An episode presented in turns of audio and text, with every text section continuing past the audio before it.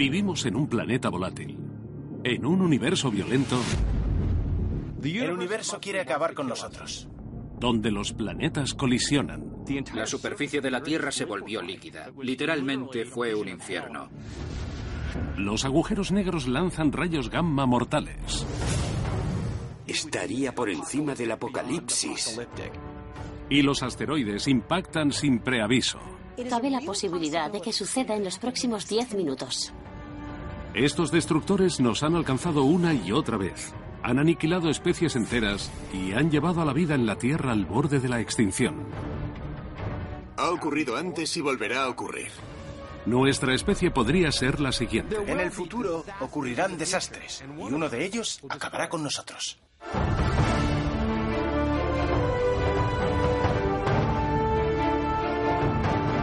La historia del universo.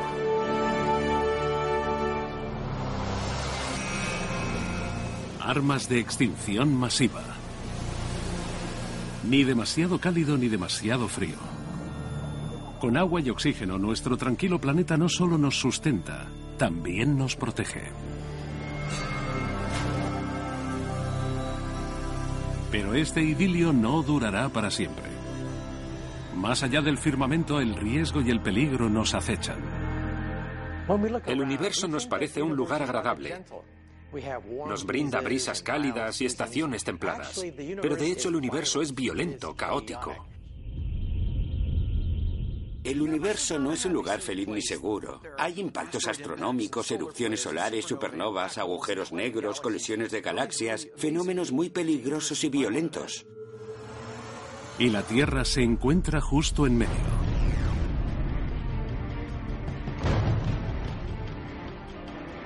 Durante los 4.500 millones de años de existencia de la Tierra, estos fenómenos violentos han acabado con millones de especies a través de una serie de catastróficas extinciones masivas.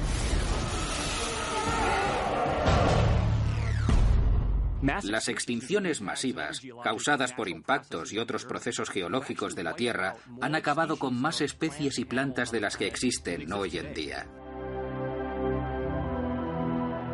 Las extinciones masivas ocurren de manera periódica y hemos vivido en un tiempo tranquilo entre estas extinciones. Ha ocurrido antes y volverá a ocurrir. Solo es cuestión de tiempo. Cada día que pasa la próxima extinción masiva está más cerca. Y con cada nuevo descubrimiento, el universo se vuelve un poco más aterrador. En noviembre de 2012, los astrónomos identificaron un nuevo planeta a 100 años luz de la Tierra. Era un planeta errante, cuatro veces más grande que Júpiter.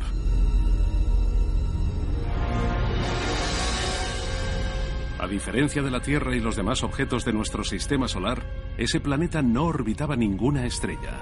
Vagaba por el espacio.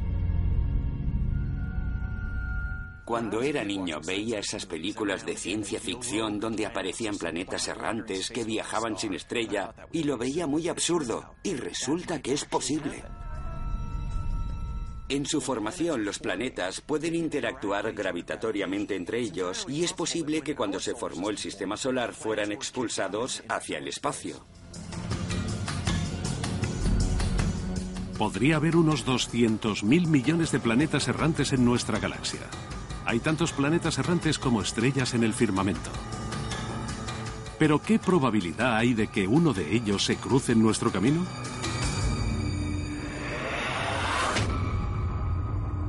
Una colisión contra otro planeta podría parecer improbable.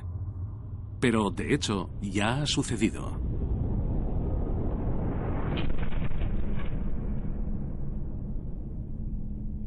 Hace 4.500 millones de años, un joven planeta alcanzó la órbita de la Tierra.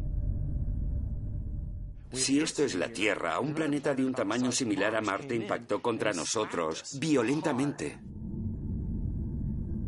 Colisionaron a 40.000 kilómetros por hora. 12 veces más rápido que una bala. El impacto destruyó el planeta más pequeño. La Tierra sobrevivió, pero por poco. Cuesta imaginar esa violencia. Dos planetas que colisionan y forman una masa fundida. Tras un impacto de esa escala, la superficie de la Tierra se volvió líquida. Imaginad el suelo de un volcán en activo con bloques de roca y lava saliendo a chorros por todos lados. La superficie del planeta habría sido así. La Tierra habría tenido una atmósfera de roca fundida durante un rato. Fue una visión del infierno.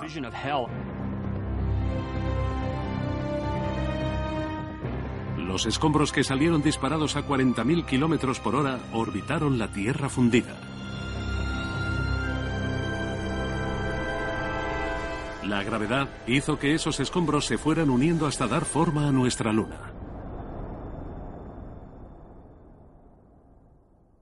La Luna surgió de los restos del evento más devastador de la historia de nuestro planeta. Pero de esta destrucción nació la creación, ya que sin nuestra luna, la vida en la Tierra podría no haber sido posible. La gravedad de la luna tiró de los océanos de la Tierra, propagando nutrientes de la Tierra al agua. También redujo la velocidad de rotación de la Tierra y el día pasó de tener 6 a 24 horas. La Tierra se convirtió en un entorno tranquilo y fértil, y mil millones de años después del impacto, la vida comenzó. Si esa colisión planetaria no se hubiera producido, no tendríamos la Luna. Así que el fenómeno más catastrófico hizo posible que se formara la vida en la Tierra y nos ayudó a evolucionar a lo largo de los 2.000 millones de años siguientes. Aunque la colisión fue algo beneficioso, hoy en día sería una absoluta catástrofe. Una colisión planetaria hoy en día acabaría con la totalidad del planeta. No es comparable ni a las armas nucleares, equivaldría a miles de millones de ellas, lo suficiente como para fundir varios kilómetros de corteza terrestre. Acabaría con la vida en la Tierra. Es así, sería como un duro comienzo para el planeta en sí mismo. Pero, ¿qué probabilidad hay de que esta pesadilla ocurra? Los planetas errantes más cercanos que se han descubierto hasta ahora están a billones de kilómetros de la Tierra y los planetas vecinos a la Tierra se han instalado en órbitas estables y tranquilas. No habrá ninguna colisión planetaria próximamente, pero la gravedad de los planetas juega con ellos y modifica sus órbitas, de manera que si avanzamos miles de millones de años en el tiempo, es muy probable que se produzca otra colisión planetaria. De momento, no tenemos por qué preocuparnos en mucho tiempo. Hace 4.000 millones de años, una colisión devastadora hizo posible la vida en la Tierra. Pero 4.000 millones de años más tarde, esa vida amenazaba con destruirse a sí misma.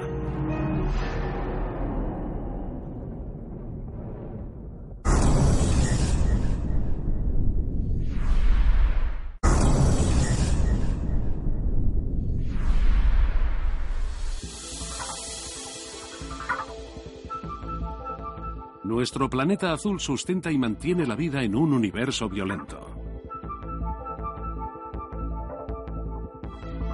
Hace 2.400 millones de años había organismos unicelulares que vagaban a través de los océanos ricos en nutrientes.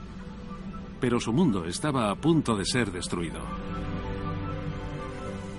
Cuando hablamos de extinciones masivas, existen al menos dos tipos. Un peligro proveniente del espacio exterior y otro del jardín trasero de nuestro propio planeta. La Tierra gira alrededor del Sol, pero su órbita es inestable.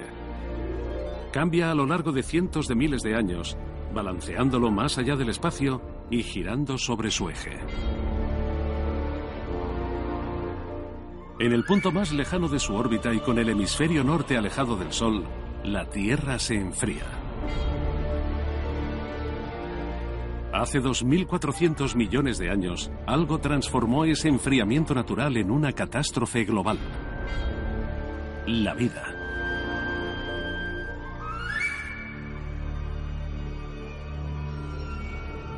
Organismos minúsculos habitaban los océanos, no había oxígeno en la atmósfera, condición ideal para esos organismos. Pero entonces se desarrolló un nuevo tipo de bacteria, la cianobacteria. bacteria que creó un grave problema de gas. Imagina la Tierra hace miles de millones de años, sin oxígeno. Todo el mundo era feliz. La cianobacteria empezó a producir oxígeno. Es una sustancia contaminante y tóxica. En aquel entonces habría sido prohibida. Al final contaminaron el mundo. Provocaron una crisis ecológica de proporción mundial.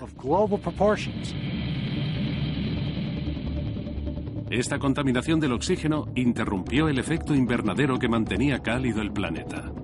Y como la Tierra estaba en su punto más lejano del Sol, las temperaturas cayeron en picado. El mayor culpable es la biología.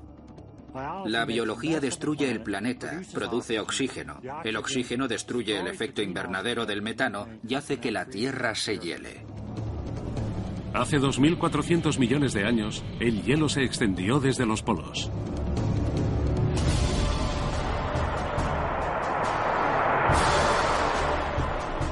Luz solar se reflejaba en el hielo en vez de calentar el planeta. Las temperaturas bajaron, creando más hielo que reflejaba la luz solar y la devolvía al espacio, hasta que el enfriamiento fue imparable.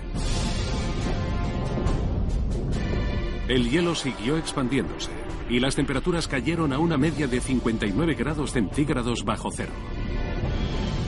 El planeta azul se volvió blanco.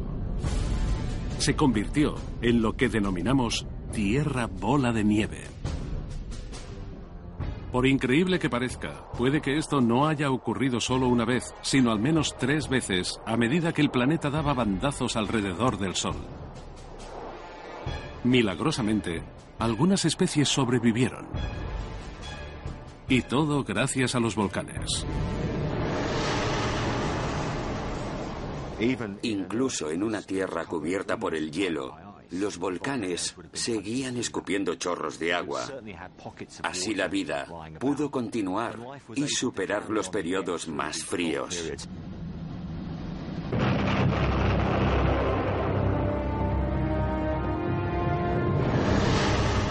Durante todo este tiempo, los volcanes, que han ayudado a sustentar la vida, han estado expulsando dióxido de carbono. A medida que aumentaba el efecto invernadero, la atmósfera se calentaba, hasta que, hace 640 millones de años, la última glaciación global terminó. Y los supervivientes despegaron hacia un nuevo mundo. Cuando la glaciación global terminó, las cosas se pusieron muy interesantes. Se crearon muchas oportunidades de vida. El agua fluía, el hielo se derretía, la materia orgánica no se había descompuesto. Fue una explosión de la evolución. Mientras tanto, la cianobacteria había producido oxígeno en masa. Los demás organismos tuvieron que adaptarse para respirarlo o de lo contrario, desaparecerían. Muchos organismos decidieron que ese veneno podía ser útil. Es energético y les brindaba una fuente de energía muy poderosa que les permitió construir estructuras enormes y complejas. Animales. La glaciación global fue un desastre ambiental y un éxito evolucionario.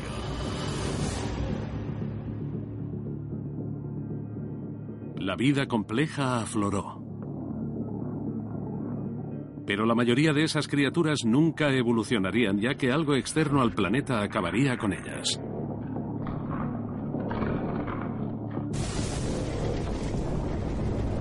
No fue un volcán. Ni la colisión con un planeta errante. Fue un rayo tan potente que, si cayera hoy en día, y podría suceder en cualquier momento, podría acabar con la vida en la Tierra. Y nadie conocía su existencia hasta los años 60. ...1967... En la cumbre de la Guerra Fría... ...Estados Unidos y la Unión Soviética poseían y probaban armas nucleares. A Estados Unidos le preocupaba que la Unión Soviética pudiera probar armas nucleares en el espacio, así que lanzaron una serie de satélites para detectar los flashes delatores de rayos gamma de los test nucleares. El 2 de julio de 1967, los satélites detectaron un estallido de rayos gamma, la forma de radiación electromagnética más energética y destructiva. El Pentágono entró en pánico.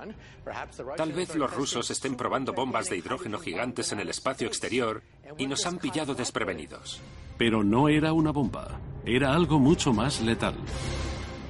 Y entonces cayeron en la cuenta. Madre mía. Los flashes provienen del exterior de la Vía Láctea. Deben estar a miles de millones de años luz de aquí. Una nueva fuente de energía, solo comparable a la del Big Bang, fue descubierta. Cuando se descubrieron los estallidos de rayos gamma, la gente supuso que debían estar cerca. Por supuesto que estaban cerca, son lo que más brilla en el cielo.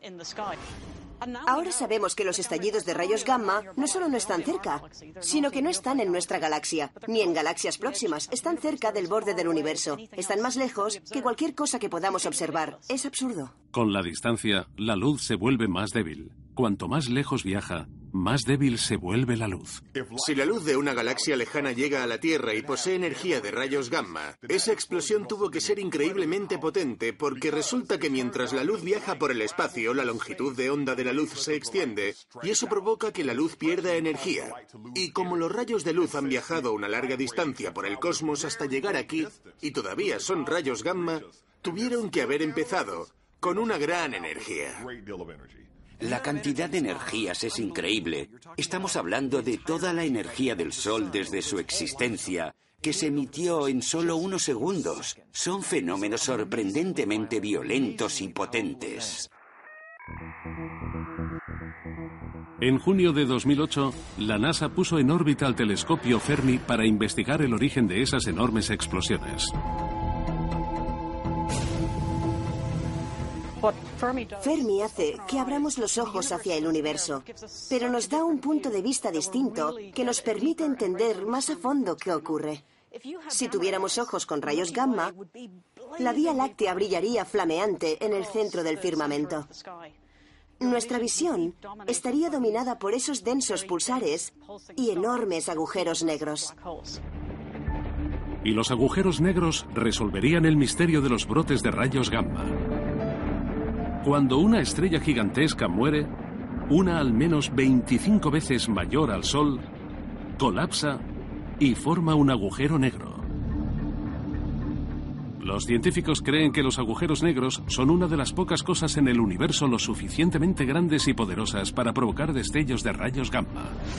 Los destellos de rayos gamma son el llanto de un agujero negro al nacer.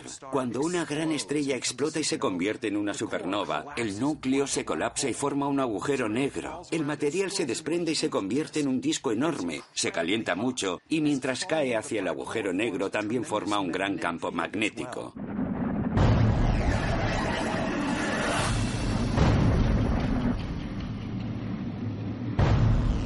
Los restos de la estrella se dirigen en espiral hacia el agujero negro, acelerando casi a la velocidad de la luz y calentándose millones de grados. Fuerzas electromagnéticas arrojaron un poco de esta materia hacia el exterior, recorriendo de arriba abajo los enormes campos magnéticos de los agujeros negros. La materia colisiona con los desechos de la explosión inicial y estos choques a gran velocidad desencadenan una cantidad de energía inimaginable. El estallido de rayos gamma. Los brotes de rayos gamma son fascinantes. Los podemos estudiar a través del universo porque son muy brillantes. Pero si los acercamos a la Tierra, a unos 6.000 años luz, se vuelven extremadamente destructivos. Los rayos son tan potentes que si un brote de rayos gamma estalla cerca de la Tierra, en el momento en que llegase a la Tierra, el rayo sería tan amplio que se tragaría el sistema solar al completo. Si miraras hacia arriba desde la Tierra verías un destello de luz y antes de que pudieras decir, ¿qué es eso? Habrías desaparecido. La cantidad de energía del rayo que viaja a través del espacio es tan intensa que desde esa distancia incendiaría la Tierra. Arrancaría la atmósfera de la Tierra, haría que los océanos hirvieran y que la roca se derritiera. Estaría por encima de lo apocalíptico.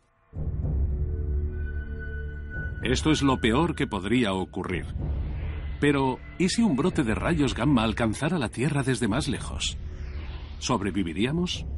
La gente se pregunta qué pasaría si hubiera un brote de rayos gamma a 6.000 años luz de la Tierra. Pero la pregunta no es correcta. Ya ha habido brotes de rayos gamma tan cerca de la Tierra y probablemente hayan provocado extinciones. 200 millones después de la glaciación global, los océanos estaban repletos de vida compleja. Pero hace 440 millones de años, el 85% de esas criaturas murió. Y lo que las destruyó podría haber sido un estallido devastador de rayos gamma. La explosión penetró las capas superiores de los océanos, acabando con las criaturas que vivían cerca de la superficie. Las criaturas que vivían en la profundidad sobrevivieron a la explosión inicial, pero no por mucho tiempo, ya que la explosión también dañó la capa de ozono y expuso el planeta a la radiación letal de los rayos UVA, desencadenó lluvia ácida y el descenso global de las temperaturas.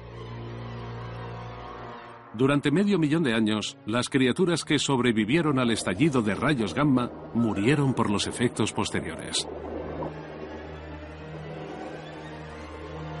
Si un brote de rayos gamma hubiera acabado con la vida en el pasado, podría ocurrir nuevamente. Y los astrónomos creen que el próximo estallido podría provenir de una estrella peligrosamente inestable. La estrella WR-104. La WR-104 es una pesadilla. Es candidato a convertirse en un disparador de rayos gamma que apunta hacia nosotros. Estamos literalmente en el punto de mira de la WR-104. La WR-104 no es solo una, sino dos estrellas que se orbitan la una a la otra. Las estrellas se apagarían provocando una gran explosión crearían un agujero negro y expulsarían rayos gamma. El objeto está a 8.000 años luz, así que estamos bajo su radio mortífero. Podrías estar haciendo la colada mañana, mirar al cielo y que de repente este estallido de radiación cayera del cielo. La radiación podría arrancar la capa de ozono y crear una niebla tóxica que nos expondría a los rayos dañinos del Sol. La vida como la conocemos podría dejar de existir. Las plantas se quemarían, los animales que dependen de las plantas comenzarían a morir. La civilización humana se tendría que refugiar. Es como si la estrella de la muerte fuera a destruir la Tierra en la guerra de las galaxias. Pero la diferencia es que no habrá estrella de la muerte. Pero un brote de rayos gamma tal vez sí.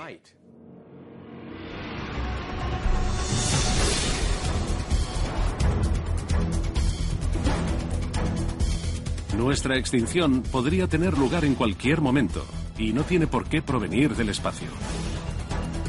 Podría provenir de aquello que hace que nuestra vida sea posible. La Tierra en sí misma.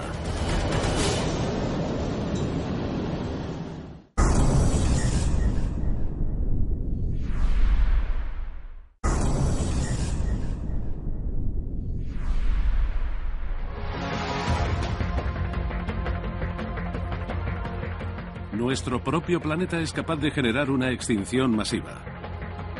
Yace en las profundidades y podría ocurrir en cualquier momento.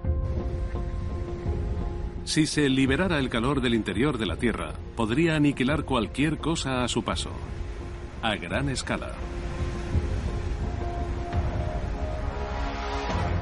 200 millones después de que un estallido de rayos gamma acabara con la vida en los océanos, las especies que sobrevivieron colonizaron la Tierra. Entre ellos los enormes reptiles Scutosaurus y los Gorgonopsios. Eran competentes y fuertes, pero estaban condenados a la muerte. Hace unos 250 millones de años tuvo lugar la mayor extinción masiva del planeta, la extinción del Pérmico. Más del 90% de la fauna marina y un 70% de la fauna terrestre desapareció del planeta.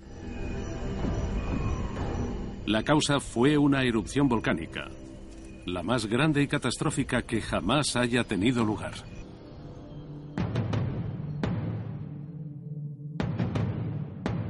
Hace 250 millones de años, en lo que ahora es Siberia, la corteza de la Tierra se resquebrajó y de la profundidad de la Tierra surgieron columnas de magma.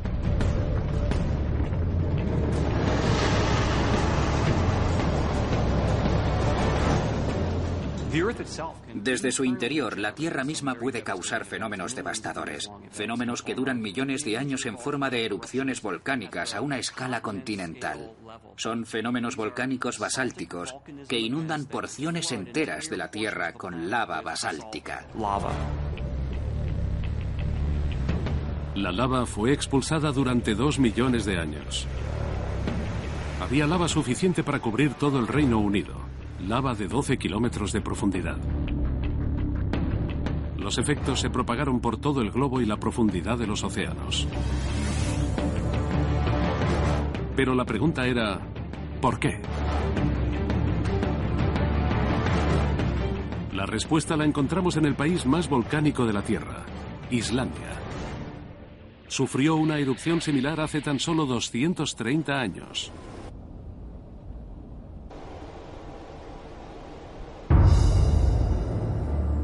Junio de 1783. Una cadena de fenómenos devastó Islandia y mató a cerca de un millón de personas en todo el mundo.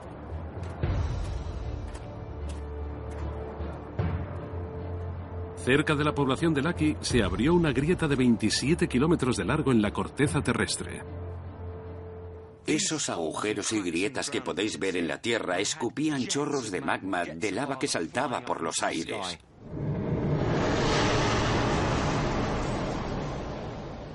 Para que os hagáis una idea de la escala, el total de material que salió de Laki equivale a 5,6 kilómetros cúbicos de material volcánico. Es mucho material y no es solo el tamaño del Aki lo que lo hace especial, sino todo lo que había en el interior. Era muy peligroso porque tenía muchos gases de azufre asociados con la erupción y también mucho flúor y otros gases venenosos. El dióxido de azufre se extendió por la atmósfera. Las gotas que se desprendían formaron un espejo gigante que hacía que el calor del Sol se reflejara fuera de la Tierra. Por supuesto que incluso una pequeña erupción como la de Laki puede causar efectos dramáticos en cuanto a lo que al clima se refiere. En América del Norte fue uno de los inviernos más fríos. De hecho, el Mississippi se heló se relaciona con la hambruna en Japón, así que los posibles efectos de los volcanes que arrojan esos gases terribles en la atmósfera pueden ser catastróficos a escala global. Imaginemos ahora las erupciones de Siberia de hace 250 millones de años. Eran 200.000 veces mayores que el aquí y duraron un millón de años más expulsaron grandes cantidades de gases, provocando un cambio climático extremo, enfriando y luego calentando la atmósfera. El 70% de las criaturas terrestres murieron, incluyendo los gorgonopsios y los escutosaurios. Pero lo peor aún estaba por llegar. Al calentarse los océanos, perdieron oxígeno y se estancaron. Las algas tóxicas se expandieron, envenenando los océanos con sulfuro de hidrógeno y acabando así con el 96% de la vida marina y dejando que las bacterias púrpuras del azufre infestaran los océanos, haciendo que el agua se volviera rosa. Fue lo más cerca que ha estado la Tierra de una extinción total.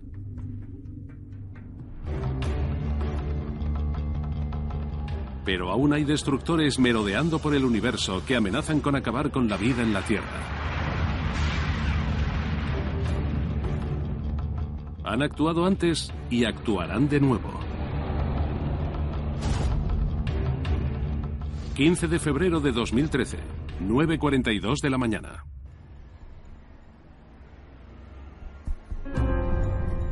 Era un frío día de invierno cualquiera en la ciudad de Chelyabinsk, Rusia.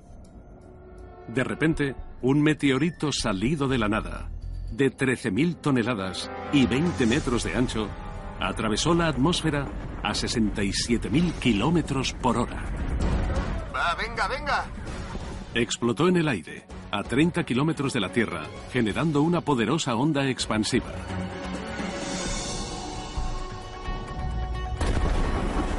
Rompió ventanas, causó daños en 7.000 edificios e hirió a 1.500 personas. Ahora, imaginad qué hubiera pasado si el asteroide hubiera impactado con la Tierra. Vimos lo que ocurrió en Chelyabinsk, en Rusia, con un objeto que podría haber impactado en la Tierra, tal vez con una fuerza equivalente a 20 bombas de Hiroshima. Al ver los vídeos del meteorito de Rusia y oír ese increíble estruendo, podemos ver cómo un objeto minúsculo, en un sentido cósmico, puede causar una tragedia para los humanos. De hecho, hay pequeños objetos que impactan en la Tierra cada día. Objetos mayores cada semana y cada año. Y un objeto del tamaño del meteorito de Rusia cae una vez cada 100 años. ¿Qué pasará cuando el próximo gran meteorito estalle?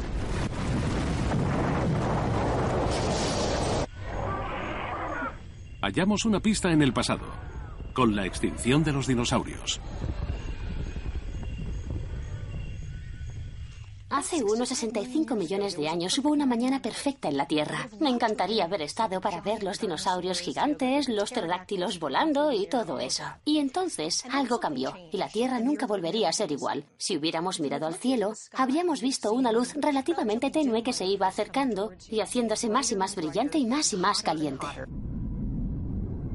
Era una roca de 10 kilómetros de largo, del tamaño del Everest, que se precipitaba hacia la Tierra a una velocidad de 40.000 kilómetros por hora. La primera onda de destrucción habría empezado antes de que el objeto impactara contra la Tierra. Habría habido terremotos, calor y vientos en todo el planeta. Todo lo que estuviera en el camino del asteroide habría sido abrasado. Los océanos habrían hervido. El asteroide cayó en el océano donde ahora está la península del Yucatán, en México. Impactó con una fuerza dos veces más potente que la mayor bomba nuclear que se haya detonado nunca y provocó un cráter de 320 kilómetros. Provocó un movimiento sísmico que reverberó a dos veces la velocidad de la luz. 500 billones de toneladas de roca roja ardiente se dispararon hacia el filo del espacio. Dos horas después del impacto, un tsunami de 90 metros arrasó la costa de lo que ahora son los Estados Unidos, alcanzando 300 kilómetros tierra adentro.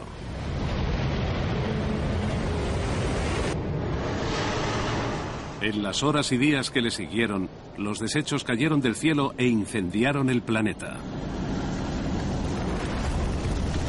En las semanas y meses que le siguieron, el humo de los incendios junto con el polvo estallaron en la atmósfera.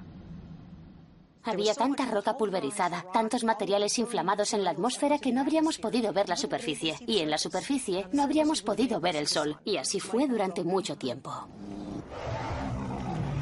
Este apocalipsis prehistórico fue un desastre para los dinosaurios. Pero sin él no estaríamos aquí.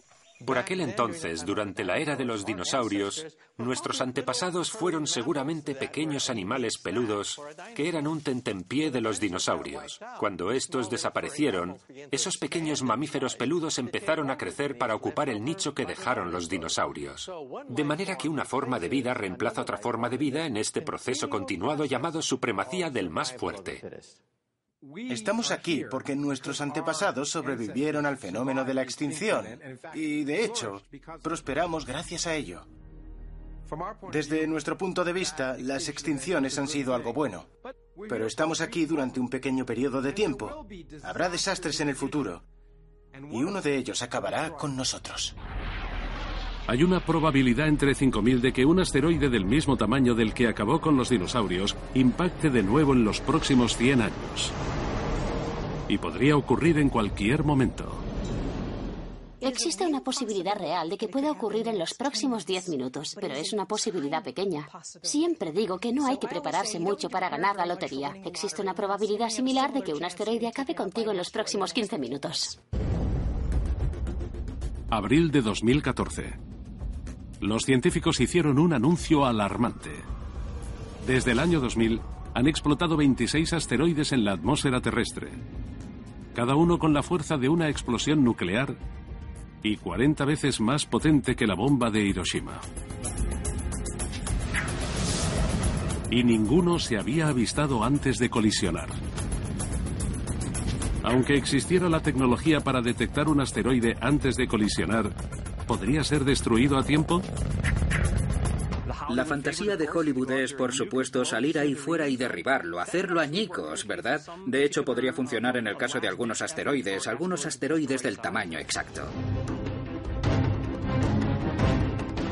Pero una bomba nuclear podría empeorar la situación.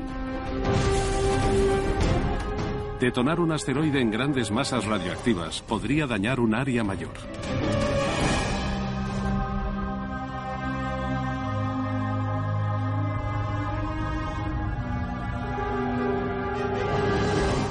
Existen otras técnicas como apuntar al asteroide o la luz solar con un láser, cosa que crearía un chorro cometario artificial, vaporizaría el agua y algunos minerales de la superficie del asteroide para empujarlo lentamente.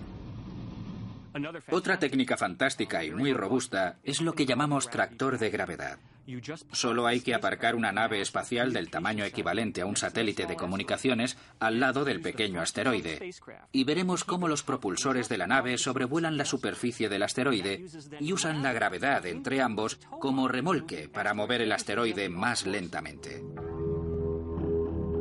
En este momento se están diseñando esas tecnologías. Pero incluso si se construyeran, necesitaríamos meses o años para prepararnos.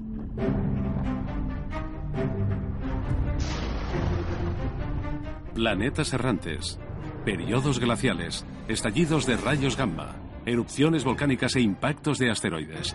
La Tierra ha sobrevivido a lo peor a lo que el universo podía someterla. Pero nuestro planeta, y probablemente nosotros, nos enfrentaremos a una extinción. Es inevitable, como que salga el sol.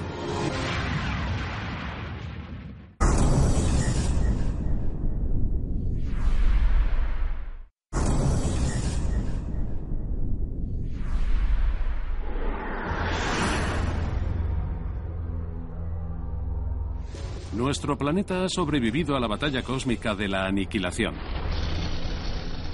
Pero con el tiempo, el universo se impondrá y nuestro universo y seguramente nosotros seremos destruidos por aquello que nos da la vida, nuestro creador, el Sol.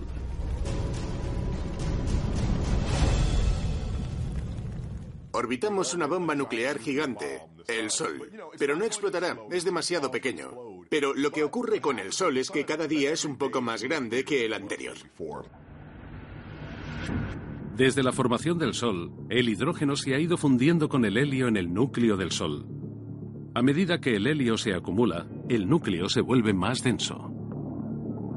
Con 150 millones de toneladas de helio entrando a presión en el núcleo cada segundo, el gas se comprime y se calienta. En este momento la temperatura en el interior del núcleo del Sol es de 15 millones de grados centígrados y sigue aumentando a cada momento. ¿Qué ocurre cuando un gas se calienta? Se expande y eso es lo que el Sol hará. Cuanto más crezca el Sol, más brillante se verá. De aquí a 2.000 millones de años, el Sol será un 15% más brillante. Y si la Tierra sigue en su órbita, provocará un efecto invernadero fuera de control. Los océanos se evaporarán y la temperatura de la superficie de la Tierra podría llegar fácilmente a los 1.000 grados, de manera que si no hacemos nada para evitarlo, de aquí a 2.000 millones de años estaremos chamuscados. Si aún estamos en la Tierra, moriremos. Puede que otras especies más resistentes encuentren la manera de adaptarse y sobrevivir, pero no será por mucho tiempo. Se llenará el cielo. De horizonte a horizonte el cielo estará literalmente en llamas. De aquí a 5.000 millones de años, el Sol se quedará sin hidrógeno y entrará en la etapa final y apocalíptica de su existencia, y su tamaño se multiplicará hasta 100 veces. Nuestro Sol se convertirá entonces en una gigante roja. Las estrellas gigantes rojas son tan grandes que de hecho pueden tragarse sus propios planetas. Conocemos algunos ejemplos de gigantes rojas que van hacia la órbita de Júpiter. El Sol tal vez no se hará tan grande, pero probablemente llegará a Marte. Con el tiempo, el Sol será tan grande que la Tierra estará dentro del Sol y seguramente no será un lugar muy agradable. La gigante roja engullirá la Tierra vaporizará nuestro planeta hasta que no quede más que polvo y gas dentro de una estrella moribunda.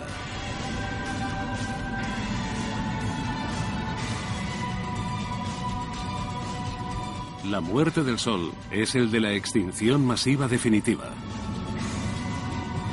Hay un 100% de probabilidades de que ocurra, un 100% de probabilidades de que destruya nuestro planeta y cualquier vida que pueda quedar en él. Pero puede que la vida en la Tierra no sea la única vida del sistema solar. Con el brillo del Sol podemos imaginar una onda de habitabilidad que se dispara hacia afuera. Así que ahora está en la Tierra. Irá hacia Marte, irá hacia Júpiter y sus lunas. Los científicos creen que la luna de Saturno, Europa, puede albergar vida alienígena en la profundidad del océano líquido bajo su corteza helada. Pero en Júpiter sería mucho más caliente, pero no tan caliente como para destruirlo todo. Así que incluso cuando la Tierra haya desaparecido, si hay vida en Europa, puede que sobreviva a ello. ¿Pero seguirán nuestras especies? ¿Podemos sobrevivir a la pérdida de nuestro planeta? El universo es como un ecosistema. Los seres vivos sobrevivirán en base a la ley de supremacía del más apto. Lo que decide si eres apto en este universo o no es si puedes abandonar tu planeta y habitar otros. Así que las únicas especies que vivirán para siempre son las que puedan abandonar su planeta. No se puede dejar que algo se establezca y se acomode. Hace miles de millones de años, en la Tierra no había nada más que algas y bacterias. Y entonces algo nos empujó. Algo cambió de manera dramática que obligó a la evolución a moverse. Todo ser vivo en el planeta Tierra es el resultado de un cambio repentino y violento. Estamos aquí porque, cuando el mundo cambió, nuestros antepasados se adaptaron o tuvieron suerte. ¿Qué nos ocurrirá cuando las circunstancias vuelvan a cambiar? Cuando tenga lugar la próxima extinción masiva, causada por alguna calamidad cósmica, ¿qué sobrevivirá? Es difícil saberlo con antelación. Sabemos que las cucarachas son más resistentes que los humanos en varios sentidos. Pueden soportar mucha más radiación, entre muchas otras cosas. Así que tal vez el futuro de la vida en la Tierra esté dominado por las cucarachas, pequeñas, medianas o grandes. Tal vez algunas de ellas tendrán conciencia. ¿Quién sabe? Es cierto que en una extinción los primeros en desaparecer son los grandes y poderosos. Así que si hay una nueva extinción en la Tierra, los humanos somos vulnerables. Estamos en la categoría de fuertes y poderosos. Las criaturas diminutas son las que heredarán la Tierra. Los insectos solo han sufrido una extinción masiva desde que existen en la Tierra, pero los animales más grandes como nosotros son los más vulnerables, pero tenemos un arma secreta, la inteligencia. No podemos controlar el universo, pero tal vez podamos controlar nuestro destino. Inevitablemente, la Tierra será inhabitable con el paso del tiempo. Así funciona el universo. No fue creado para nosotros. No importa que existamos, no importa cuándo nos vayamos. Los únicos a los que nos importa somos nosotros mismos y puede que podamos hacer algo. En ese sentido, tendremos una gran oportunidad. Nuestra inteligencia es nuestra gran ventaja y es el resultado de 4.000 millones de años de extinción y evolución puede que nos permita hacer algo que ninguna otra especie ha podido hacer. Romper el ciclo de la creación y la destrucción para seguir viviendo. Todo lo que somos es consecuencia del funcionamiento del universo. El universo es violento, dinámico y nos obliga a cambiar constantemente. Y aquí estamos, esas criaturas que han evolucionado y son interesantes. Somos consecuencia directa de la violencia que, a su vez, fue nuestra creación.